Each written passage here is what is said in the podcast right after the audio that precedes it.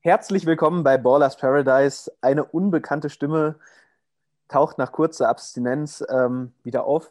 Ich grüße aus der Schweiz. Niklas, wie geht es dir? Super. Jetzt, wo du wieder an meiner Seite bist, freue ich mich natürlich mega auf, unser, auf unsere neue Folge. Es wurde mal wieder Zeit. Ich habe mir letzte Woche schon den Philipp mal geholt. Eigentlich in der in der Absicht, einfach mal zwischendurch ein bisschen Content auf den Kanal zu bringen. Da war mir noch gar nicht bewusst, dass wir jetzt innerhalb von einer Woche sogar zwei Folgen produzieren können. Also ich freue mich mega. Ich äh, befinde mich gerade in häuslicher Quarantäne nach einem Covid-Fall ähm, im Arbeitsfeld. Und dann habe ich gedacht, äh, komm, schreibe ich mal dem Niklas wieder. Ich habe zwar momentan nicht die beste Laune, was Fußball angeht, aber ähm, ja, Starten wir doch in den 21. Spieltag, Niklas. Ähm, mit großer Vorfreude auf heute Abend. Ähm, Leipzig empfängt zu Hause Augsburg. Ähm, gehen wir mal die ganzen Spiele durch, oder? Und dann arbeiten wir eins nach dem anderen ab. Am Samstag starten wir dann ähm, mit Dortmund gegen Hoffenheim. Leverkusen gegen Mainz. Bremen empfängt Freiburg. Die Stuttgarter dürfen dem Big City Club ähm, Paroli bieten das Abendspiel bestimmt besonders interessant. Union empfängt Schalke. Und Sonntag gibt es dann, glaube ich, ja, ich freue mich tatsächlich auch auf den Sonntag. Frankfurt gegen Köln und Wolfsburg. Deine Wölfe spielen gegen Gladbach. Und dann haben wir montags noch ein Spiel, wahrscheinlich der Club WM geschuldet. Ähm, die Münchner spielen gegen Bielefeld.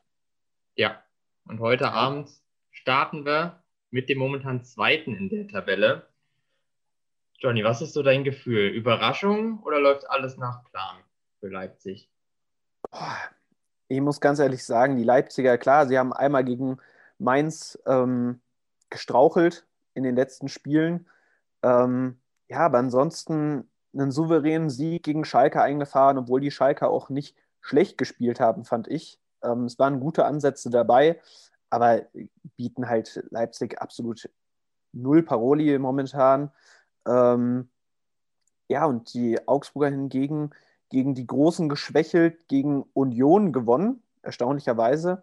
Ähm, ja, aber das ist einfach im Vergleich zu dem, was sie am Anfang der Saison gezeigt haben, an das können sie nicht anknüpfen, zumal ja, die Leipziger spielen einfach einen bärenstarken Fußball. Das macht Spaß zuzuschauen, das muss man einfach zugeben.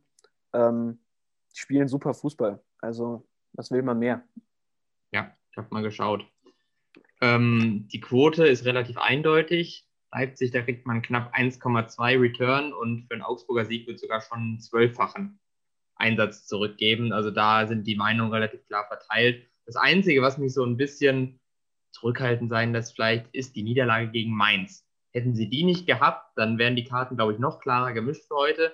Aber das Spiel unter anderem hat, finde ich, gezeigt, ja, die Problematik, die Leipzig, glaube ich, abgeht in dieser Saison, dass sie ja keinen richtigen Stoßstürmer da vorne haben, der die Bälle reinmacht. Im Vergleich zu allen anderen Clubs, die oben sind, fehlt eben dieser Knipser wie letzte Saison Werner, Pausen in besseren Jahren auch mal gewesen. Ähm, das ist so ein Stück weit ein Problem, aber Augsburg ist, glaube ich, nicht der Gegner, der das wirklich ausnutzen können wird, weil die Defensive steht dafür nicht stabil genug. Also Leipzig kann durchaus die Tore machen.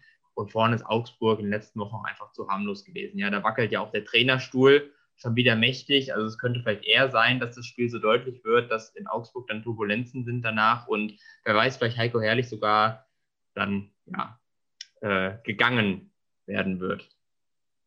Ja, ich finde das immer schwierig, nach so einem Spiel eine Entscheidung zu treffen, weil kannst du als FC Augsburg erwarten, gegen Leipzig die Wende zu starten? Sprichst die Stürmerprobleme an bei bei Leipzig. Forsberg hat ja die letzten Wochen immer als Stoßstürmer agiert, ähm, auch eine super Rolle gespielt. Ähm, und Sörlot kann einfach noch nicht das zeigen, was er in der Türkei ähm, auf den Platz gebracht hat. Aber ich bin der festen Überzeugung, dass Leipzig das Ding wuppen wird. Mhm. Ja. Dann haken wir das doch schneller mal ab und kommen zu den spannenderen Spielen. Ja, das nächste Spiel wird für mich ähm, tatsächlich wahrscheinlich wieder am spannendsten. Ich habe mir vorhin nochmal die PK angehört von Edin Terzic und ähm, Michael Zorg. Ähm, ich denke oder ich hoffe, es wird ein kleines Experiment geben. auf Dortmunder Seite und zwar mit Doppelsturm. Ähm, Edin Terzic sprach davon, dass auf jeden Fall Mokoko eine Überlegung wert sei für den kommenden Samstag. Und warum nicht neben Haaland? Die Eintracht hat es letzte Woche vorgemacht. Die Hoffenheimer haben nicht schlecht gespielt, aber über die Außen waren sie hinten einfach nicht stabil genug. Auch gerade der, ich weiß gar nicht, ob sie ihn geliehen haben, Richards von München oder gekauft. Bin ich mir gerade gar nicht sicher. Ähm, war hinten noch nicht so sicher. Und ja, ähm, ich bin gespannt, was, was kommen wird. Es muss definitiv was passieren in Dortmund. Und ja, wichtig wäre mal wieder ein zu Null-Spiel, weil ja, die letzten zehn Spiele haben jetzt nicht unbedingt ähm, für Überzeugung gesorgt. Man hat außer gegen Wolfsburg und Braunschweig in den letzten zehn Spielen nie zu Null gespielt und ja, außerdem vier Niederlagen hinnehmen müssen. Ja, und vor allem das Thema, da sieht man, dass die Clubs enger beieinander sind, was die momentane Form angeht, als man vielleicht denkt, noch als es die Wettquoten vermuten lassen. Die sind nämlich deutlicher verteilt Richtung Favorit und Außenseiter. Hoffenheim aus den letzten sechs, äh, aus den letzten zehn Spielen sechs Niederlagen, das ist natürlich auch keine gute Quote. Aber ich finde, die Mannschaft spielt die ganze Saison ja eigentlich schon besser, als es die Ergebnisse vermuten lassen. Sie haben immer das Problem, vorne können sie immer die Tore machen. Ja, Kramaric ist ja momentan auch wieder in guter Form, aber hinten da hakt es doch gewaltig. Und das könnte natürlich ein großer Vorteil für Dortmund sein. In den vergangenen Jahren war Hoffenheim ja immer ein ekliger Gegner. Also da gab es immer enge Spiele und Hoffenheim hat ja sogar letzte Saison am letzten Spieltag, ist immer die Frage, wie, wie relevant solche Spiele noch sind. Dortmund hat ja die Platzierung schon sicher, aber da ja 4-0 gewonnen mit vier Kramaric-Toren. Ähm, diesmal sind die Karten, glaube ich, etwas anders gemischt, aber ich sehe das als sehr, sehr ausgeglichenes Spiel und deswegen wenn ich das Ergebnis tippen müsste, das wäre für mich so ein klassisches Unentschieden, weil ich einfach gar nicht sagen kann, in welche Richtung entwickelt sich das. Das hat dann immer auch mit Spielglück zu tun. Wo ich dir aber recht gebe, ist, Dortmund würde es sicherlich gut tun, die Offensivpower zu erhöhen durch äh, Mukoko von Anfang an, denn der hat letzte Woche gezeigt, nach seiner Einwechslung in nur einer halben Stunde Spielzeit hat er, glaube ich, vier Torschüsse abgegeben und das war mehr als die Mannschaft davor insgesamt. Ja. ja, er hat mir mega gut gefallen. Das war auch so der einzige Lichtblick, den ich hatte letzten Samstag und ja, hoffen, ich hoffe wirklich, dass sie mit einem 4-1-3-2 spielen mit Delaney auf der 6. Delaney äh, momentan bärenstarker Spieler, nicht nur sein Tor vorletzte Woche war wichtig, sondern ich finde, der gibt halt so eine gewisse Persönlichkeit auf dem Platz her. Weißt du, was ich meine? Ja. Der, der haut auch mal rein. Ich weiß noch, als er, als er irgendwie beim Feiertagsmagazin war letztes Jahr, hat er zu Nor Norbert Dickel gesagt, er spielt ultra gerne faul.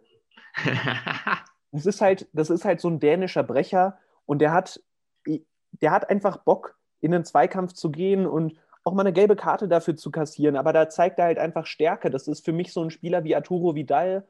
Also, das ist nicht vergleichbar momentan, weil Arturo Vidal hat bei hat bei Clubs wie Leverkusen, Juventus, München, Barcelona gespielt, aber jetzt Inter. Es ist nicht vergleichbar mit Thomas Delaney, aber für mich brauchst du in so einer Mannschaft Spieler wie Emre Can und Delaney, die halt einfach auch mal reingehen. Ja, weiß, was du meinst. Da aber zu dem Thema, wo ich jetzt gerade schon mal einen Dortmund-Experten hier in der Leitung habe, habe ich noch zwei Fragen, wo ich mal deine Meinung zu interessieren würde. Einmal, wie siehst du momentan die Rolle von Can? Wie ruft er sein Potenzial ab? Und danach kannst du auch noch mal ein, zwei Worte sagen, wie du generell Terzic, Terzic, so, Zungenbrecher, bisher bewertet. Der hat ja jetzt, sag ich mal, seit knapp zwei Monaten das Amt inne, ein bisschen länger. Wie, wie bewertest du die beiden Trainer und Spieler? Also Emre Can, finde ich, ist einfach immer eine Persönlichkeit auf dem Platz. Klar, hinten rechts durch den Ausfall von Piszczek ähm, momentan schwierig einzuschätzen, weil ich glaube, dass seine Stärken doch eher auf der 6 liegen oder auch in der Innenverteidigung. Ähm, und äh, ich finde, das ist ein super Spieler. Auch sein Lattenschuss letzte Woche mit dem, äh, mit dem schwächeren Fuß war ein richtiger Brecher, fünf Zentimeter tiefer und ähm, ja, das Ding wäre schön reingezimmert worden. Da hätte auch Müller nichts machen können. Ähm, es fehlt halt momentan einfach an Sicherheit der Dortmunder. Ähm, Und das ist, glaube ich, auch nicht identitär zu, zu, zu schreiben, sondern eher dem Gesamtgefüge. Du hast momentan keinen Axel Witzel, Sagadu fällt ständig aus und ich glaube, das wäre mit Abstand mit Hummels zusammen die beste Möglichkeit in der Innenverteidigung zu stehen, auch wenn Akanji momentan eigentlich keine schlechte Rolle spielt, aber hinten sind einfach die Probleme. Du hast, kannst nicht zu Null spielen. Interessant. Ich finde vor allem die These spannend, äh, dass du Sagadu auch als wichtigen Bestandteil der Abwehr siehst. Ähm, denn da frage ich mich immer, was ist die optimale Konstellation? Akanji spielt grundsätzlich guten Fußball, Hummels ist sowieso gesetzt. Ähm, aber es wurde ja schon einiges probiert, auch mit der Dreierkette ähm, in Teilen der Saison, mit Chan dann hinten da im Abwehrverbund innen. Da gibt es auf jeden Fall einige Möglichkeiten. Da muss man ja sagen, und das finde ich, schwebt auch über dem ganzen Thema, der Kader ist gut genug, damit Dortmund wieder oben angreifen kann. Das steht außer Frage. Ja. Es freut mich, dass Torgen Hazard wieder im Kader stehen soll, so auch laut PK. Ähm, ich glaube tatsächlich, dass die beste Variante irgendwie so ein 3-5-2 wäre. Ähm, mit Akanji, Hummels und Sagadu. Dann Guerrero und Sancho auf Außen. In der Mitte Chan, Bellingham und ja, Brandt. Und vorne Mukoko und Haaland. Ich finde, Gio Reyna spielt momentan nicht so die große Rolle. Reus auch absolut abgetaucht. Dass bei Sancho von einem Formtief gesprochen wird, finde ich ein bisschen disrespectful, weil alle loben irgendwie Koman in den Himmel und Sancho hat deutlich mehr Scorer und von dem, bei dem wird von einer Krise gesprochen, finde ich, ist einfach schwierig, muss differenziert betrachtet werden, vor allen Dingen in welcher Situation Dortmund ist und in welcher Situation Bayern ist. Ich meine, die Bayern schießen, schießen ihre Gegner ab, außer jetzt bei der Club-WM. Du hast gegen Hoffenheim vier Tore, gegen, gegen Schalke vier Tore, gegen Mainz fünf Tore, gegen ja, gegen Gladbach zwar nur zwei und verloren, aber ähm, die haben ihre Gegner eigentlich im Griff, außer halt so Spiele, so souveräne Arbeitssiege, sage mhm. ich mal, wie gegen Augsburg beziehungsweise gegen Hertha, hätte ich der Hertha auch ein bisschen mehr zugetraut. Aber ja, das ist. Also ich ähm, finde, es ist ein gutes Spiel morgen für Dortmund, weil da könnte man wieder zeigen, was in ihnen steckt. Das ist kein Gegner, der nur hinten mauert, sondern richtig. das könnte vielleicht zur rechten Zeit kommen. Hoffenheim ja, Hoffenheim muss offensiv spielen, weil sie können sich nicht hinten reinstellen. Dafür ist die Abwehr zu schwach. Und ja. das könnte den Dortmund dann vielleicht mal wieder entgegenkommen. Und die Eintracht hat letzte Woche gezeigt, wie es geht. Und Schauen wir mal. Genau. Das muss man momentan einfach als Gradmesser nehmen. Spiele wie, wie die Eintracht sie gezeigt haben. Und dann, ja, steht nächste Woche das Revierderby an und noch das Champions League Achtelfinale in Sevilla, die jetzt gerade Barcelona geschlagen haben. Aber da können wir am Montag dann nochmal eine kleine Vorschau machen. Ja. ja, ich sehe aber, du bist grundsätzlich optimistisch. Das ist schon mal eine gute Sache. Ey, man muss optimistisch sein. Du setzt ja nicht gegen deinen Verein, oder? Ja, na, ich als Wolfsburg, ich bin ja immer pessimistisch, was meinen Verein angeht, da vielleicht noch später mehr zu. aber ja. Ich bin, ich bin auch pessimistisch, aber natürlich wünsche ich meinem Verein, dass, dass er ja, gewinnt. Ja, klar. Also, klar, das stimmt.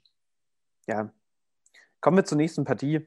Ähm, Leverkusen gegen Mainz ist für mich eigentlich eine klare Sache, obwohl die Leverkusener eine ähnliche Statistik haben in den letzten zehn Spielen wie die Mainzer.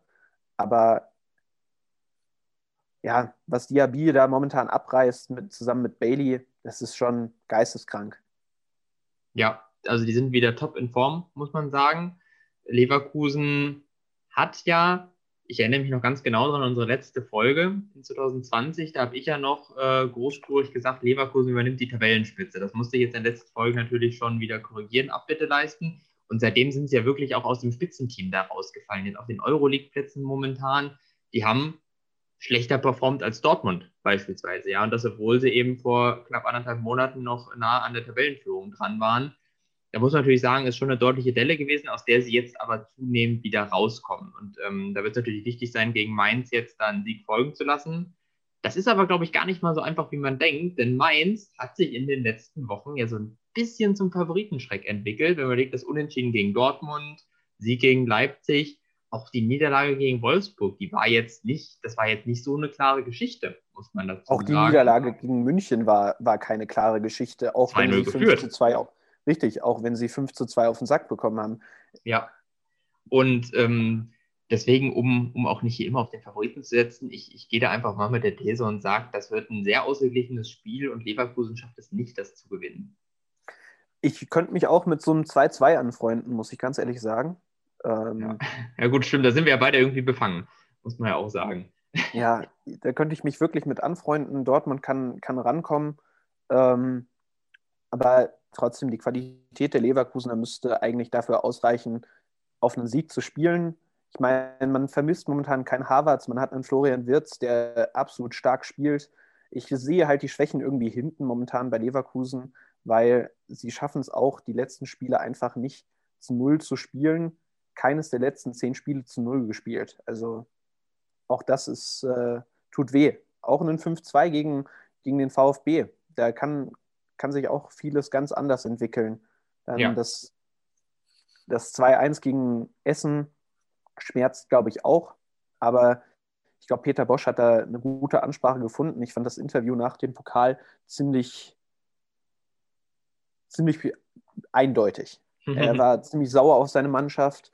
Äh, ich meine, die haben gefühlt 40 Torschüsse abgegeben und nur einmal das Tor getroffen. Viermal, glaube ich, Aluminium.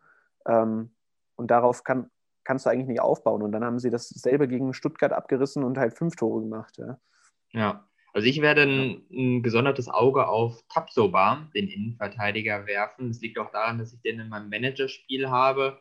Und das ist, glaube ich, auch so ein Grund, warum es zuletzt nicht ganz so gut lief in der Defensive, weil er ist ja schon der stabilere Verteidiger als Jonathan Tah, zumindest in den letzten Monaten gewesen. Das ist aber immer noch ein saujunger Kerl, der seit seinem Wechsel nach Leverkusen ja eigentlich fast jedes Spiel gemacht hat. Und da sehe ich so ein bisschen die Gefahr, dass der leicht überspielt ist. Und auch jetzt, wenn es in den nächsten Wochen dann wieder international weitergeht, bin ich mal gespannt, wie es da für ihn weitergehen wird. Denn er hat natürlich ein enormes Potenzial seit seiner Ankunft auch für sein Alter super ruhig und bedacht Fußball gespielt. Ich finde es immer sensationell. Also der hat die Ruhe weg, auch im eigenen Strafraum, wenn er dann irgendwelche Pässe spielt oder klärt. Aber man merkt in den letzten Wochen bei den Gegentoren sah er manchmal nicht ganz so gut aus. Ähm, da, da würde ich auf jeden Fall ein Auge drauf werfen. Ja, hm? da ist bei mir das gleiche Problem. Ich habe ich hab, äh, den BL Fantasy Manager von, ich weiß gar nicht, ist das vom Kicker oder sowas? Und da habe ich auch Tabsoba, also kann hier mal kurz meine Mannschaft vorlesen: Kevin Trapp, Guerrero, Tabsoba, Hinterecker und Upamecano, Jaden Sancho, Florian Wirz, Ritsu Doan, Vorne Lewandowski, Haaland und Kalajdzic. Oh, das ist eine gute Sturmreihe, würde ich sagen. Ja, ich habe mir Kalajdzic jetzt letzte Woche, also es ging auch nur während der Winterpause, konntest du wechseln. Da hatte ich noch, ähm, hier, wie hieß der, Chong von Werder, den habe ich halt mhm. ausgetauscht gegen Kalajdzic. Und ich habe noch, hinten habe ich, glaube ich, jemanden ausgetauscht und dann habe ich mir noch Armin Younes geholt. Ja, aber egal wollen wir nicht so viel darauf ähm, geben.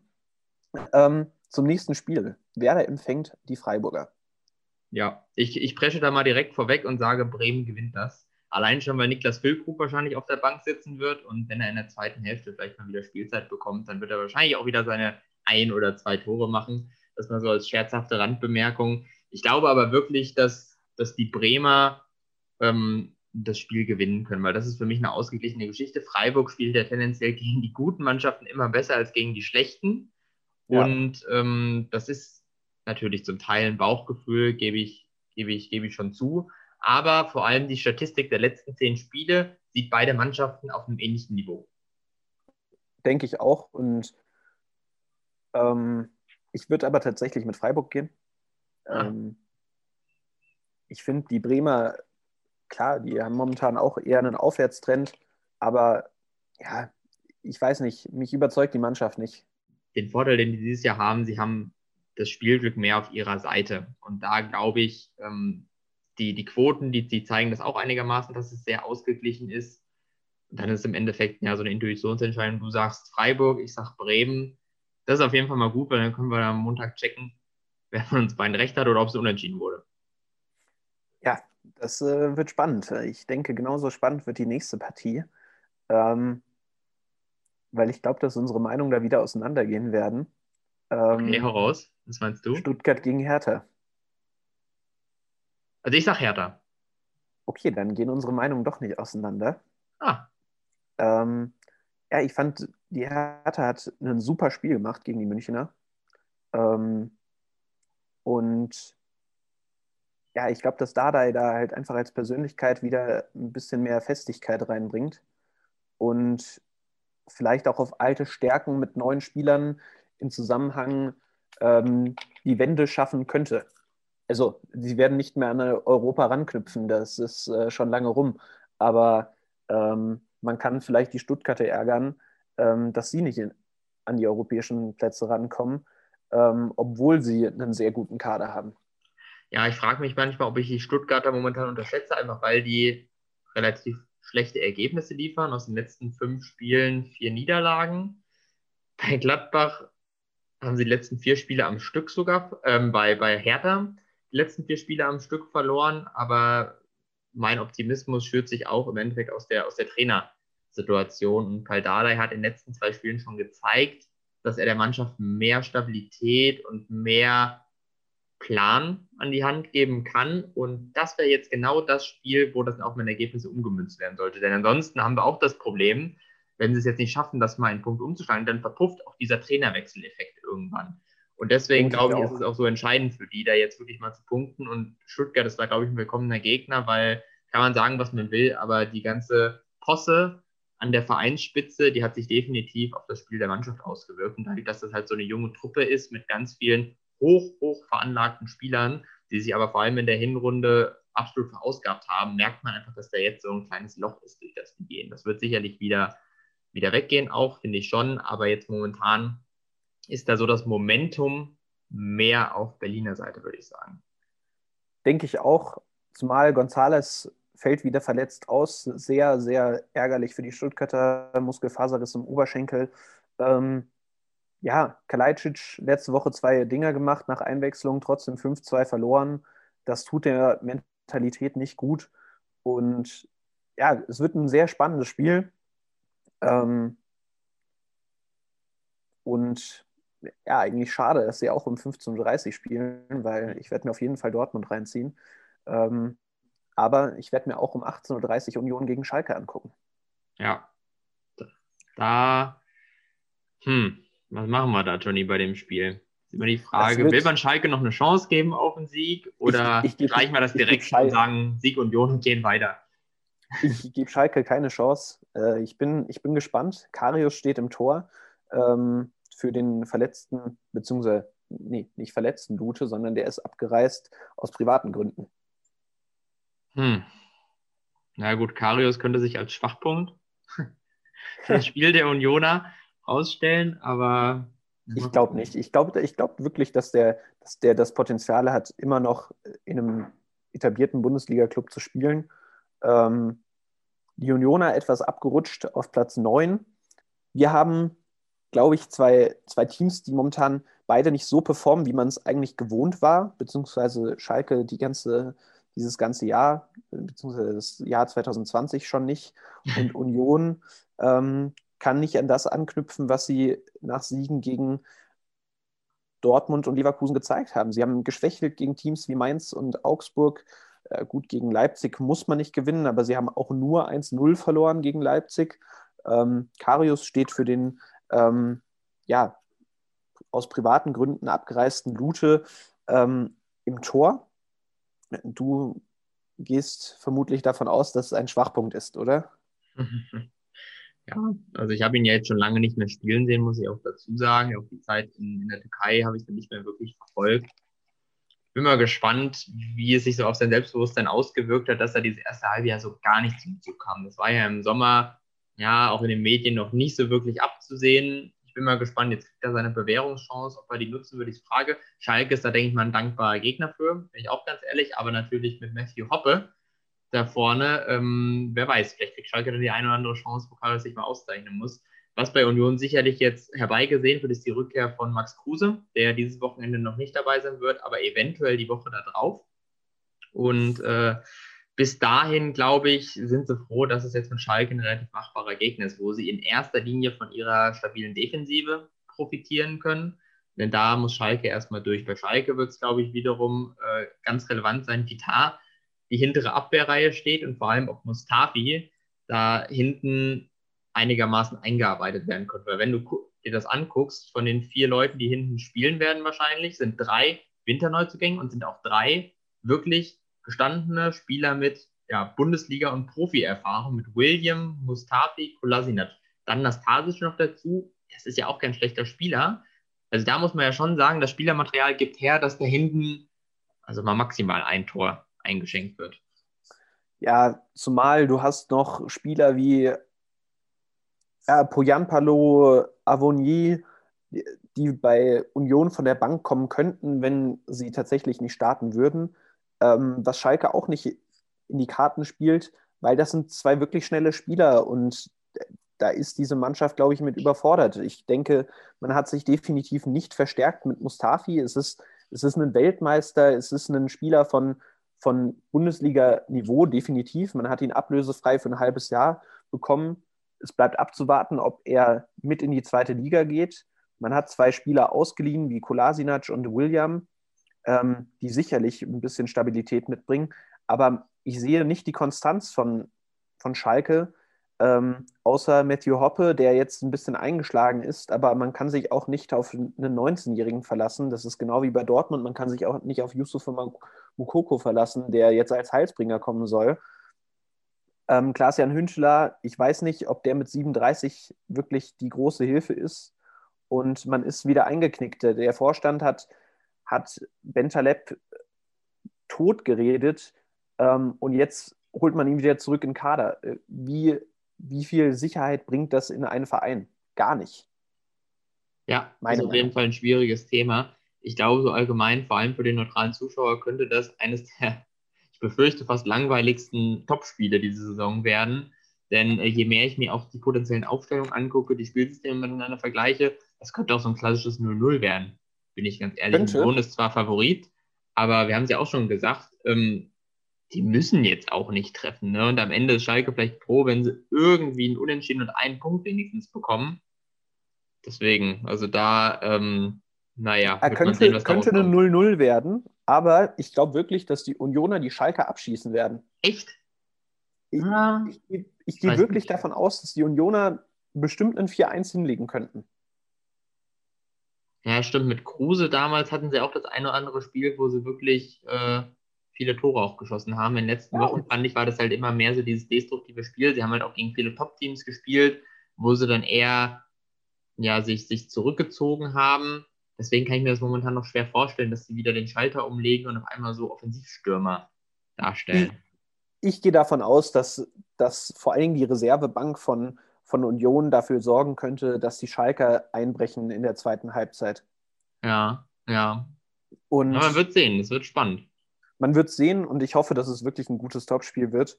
Und ähm, ja, ich glaube nicht, dass die Schalker da unten rauskommen. Also bei aller Liebe. Ja, also es Tut gab schon leid. alles im Fußball, aber wie viel sind es momentan? Ich glaube sieben, acht Punkte. Acht Punkte immer schon. Ja, also minus 37 Tordifferenz. Ja, komm, da müssen wir, müssen wir gucken. wie sich das entwickelt, aber alles andere als Siege hilft Schalke auch nicht. Ne? Ja, sehe ich ähnlich. Naja, kommen wir zum Sonntag. Wir kommen zu einem der formstärksten Teams der Liga momentan. Ähm, und das ist Eintracht Frankfurt. Erste FC Köln. Ach so, du meinst Frankfurt. Ja, und die empfangen Köln, die auch momentan nicht schlecht drauf sind, muss man ja sagen. Die haben klar gegen Regensburg ärgerlich verloren, ähm, aber ansonsten, außer gegen den einen Ausrutscher gegen Hoffenheim und eben Regensburg, aber sprechen wir mal von der Liga, äh, haben sie in den letzten fünf Spielen in der Liga drei Siege, eine Niederlage und ein Unentschieden geholt. Spricht nicht unbedingt gegen ähm, Gisdol, aber die Frankfurter, die sind momentan einfach gut drauf. Klar, David Abraham ist weg, aber Tuta hat seine Sache letzte Woche auch gut gemacht gegen, gegen Hoffenheim. Und du hast halt einfach auch eine Bank. Also du hast eine richtige Bank. Ich habe vorletzte Woche habe ich ein Meme gesehen, ähm, was bedeutet Luxus? Und dann stand da Freiheit, Geld und alles auf so einer Skala. Und dann mhm. stand Eintracht Frankfurt, ich glaube, das war ein äh, Meme von Wums, Eintracht Frankfurts Gefühl von Macht, Luka Jovic von der Bank zu bringen. ja, wo, wo kannst du das machen? Du hast einen Silver, der momentan auch die Buden reinmacht, ähnlich wie bei deinen Wolfsburgern Wout Weghorst. Du hast einen bärenstarken Kostic momentan. Younes wird immer besser, arbeitet sich besser in das System rein.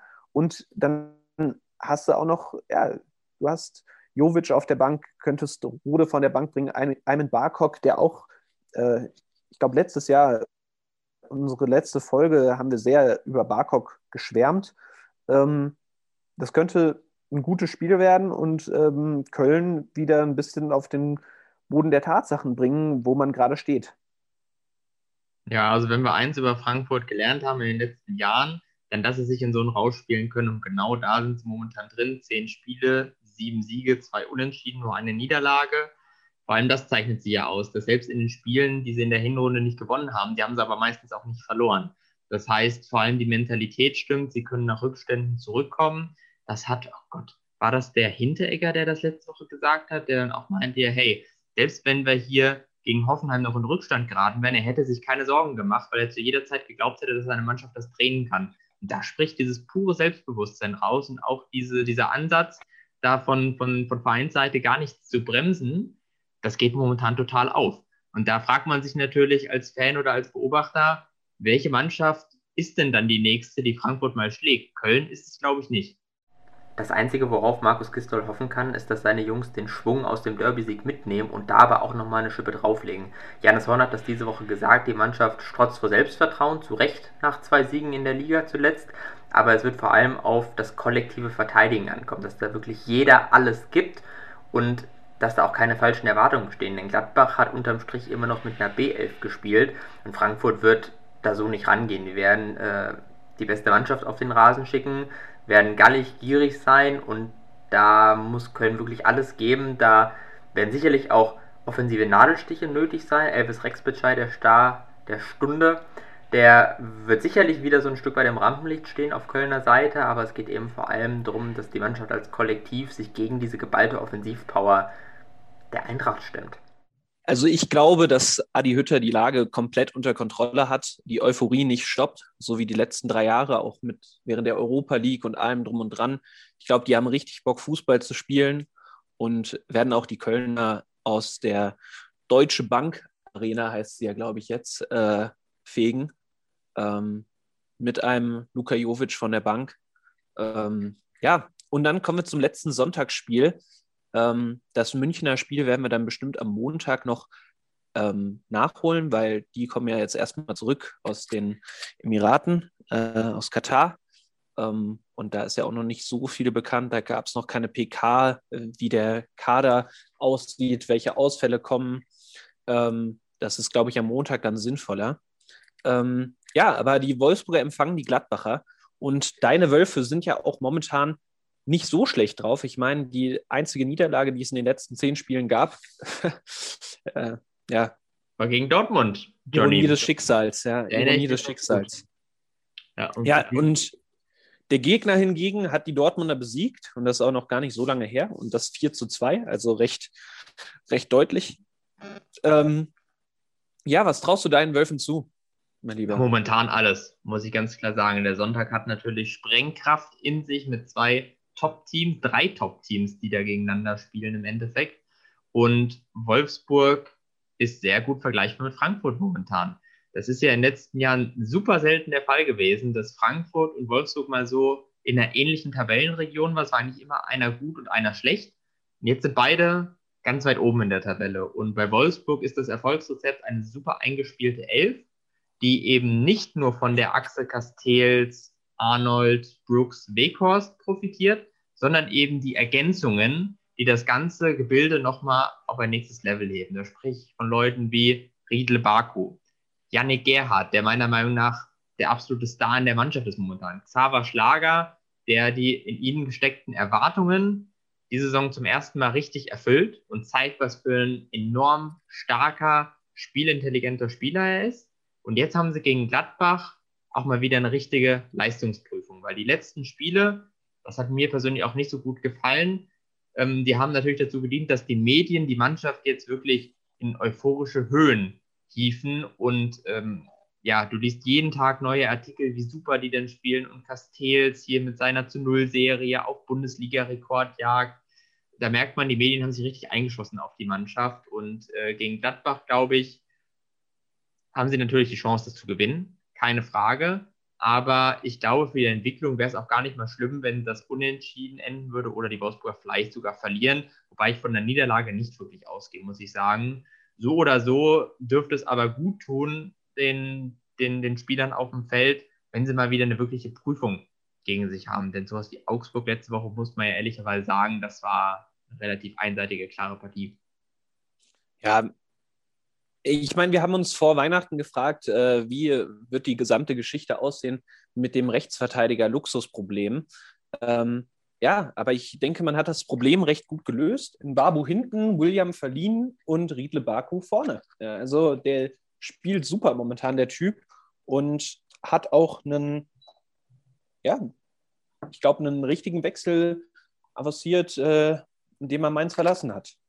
Ja, absolut. Und Baku ist natürlich momentan nicht in der Verteidigerposition aktiv. Das heißt, alle Leute, die ihn jetzt hochjubeln, auch in die Nationalmannschaft jubeln, müssen bedenken, dass diese super Leistung, die er bringt, die bringt er nicht auf der Rechtsverteidigerposition, sondern ganz klar als Flügelstürmer eigentlich schon. Und da haben sie, glaube ich, eine Achse gefunden mit dem Zusammenspiel mit dem Babu, die super gut funktioniert und wo ich mir in den nächsten Wochen auch noch einiges von erhoffe, denn da sieht man schon klar, die rechte Seite ist in Wolfsburg stärker als die linke da wird sicherlich spannend zu sehen sein, was jetzt passiert, wenn äh, Jerome Roussillon wieder wirklich fit ist. Ob der es schafft, Paulo Ottavio wieder den Platz abzunehmen oder ob davon, der Brasilianer sich da behauptet.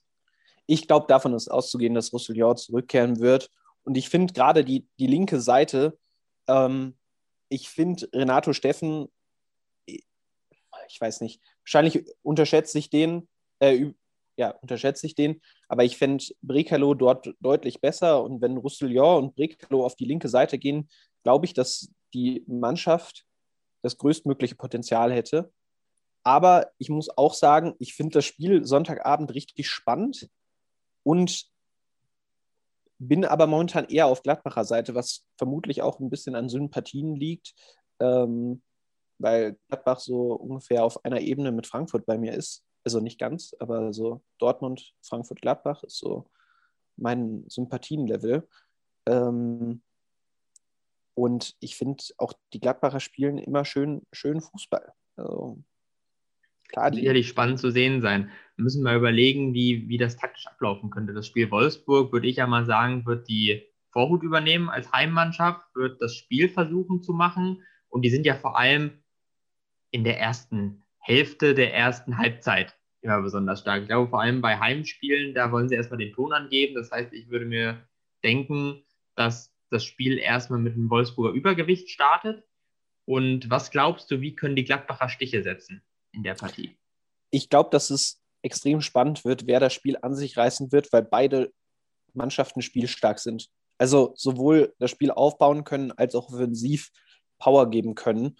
Und ich meine, wenn du wenn du momentan alle fit hast, wie es bei Gladbach und ähm, Wolfsburg eigentlich größtenteils der Fall ist, wenn man jetzt von Ducouré absieht, ähm, der echt langzeitverletzt ist immer, was auch echt schade ist für seine Karriere. Aber naja, du hast, du hast momentan auf Gladbacher Seite einen Sturm mit Turam, Player, Stindel, einen Hofmann, der super stark aufspielt, dann eine recht stabile Zentrale mit Kramer und Neuhaus, ähm, und hast da noch Leute wie Lazaro auf der Bank, Wolf auf der Bank, Zakaria, einen momentan in den Medien ein bisschen zerpreschten, Breel Embolo und halt äh, ja, den Einwechselrekordspieler Patrick Herrmann.